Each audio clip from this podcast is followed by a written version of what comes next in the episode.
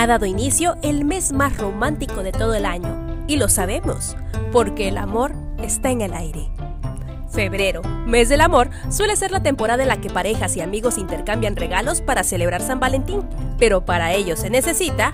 Eh, primero dinero, obviamente, ¿no? Y supongo que tendría que querer demasiado a la persona. En tiendas de regalos existen detalles para todos los bolsillos.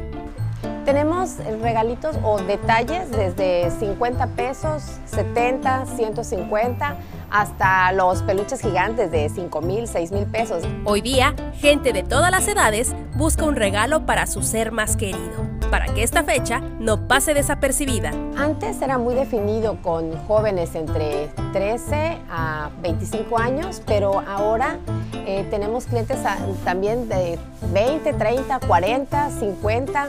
Este, los peluches y los globos se han puesto de moda nuevamente y entonces pues ahorita nuestro público es de todas las edades.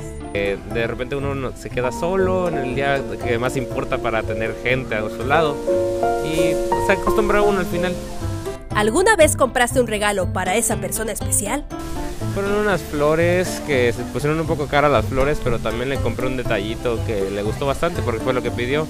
Aunque otros, en definitiva, prefieren gastar en una experiencia más que en cosas materiales. Eh, hago un gasto mayor, por ejemplo, cuando le tengo que llevar serenata o, o cuando tengo que invitarla a cenar este, eh, en un lugar pues, que esté dos, tres, ¿no? Es cuando gasto más, pero no, no busco una fecha en específico.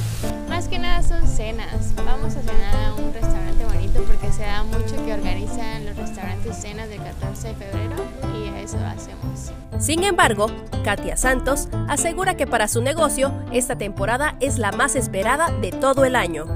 De hecho, tenemos 30 años que acabamos de cumplir y siempre ha sido el 14 de febrero la temporada más alta en nuestras ventas incrementan en un, pues sí, un 100, 200%. Sí incrementa mucho, sí se nota mucho la diferencia, el 12, 13 y el 14. El 15, haz de cuenta que no hay nadie, que no hay enamorados ni cumpleañeros. Sí, se nota mucho la diferencia. Para Alerta Chiapas, Carolina Castillo.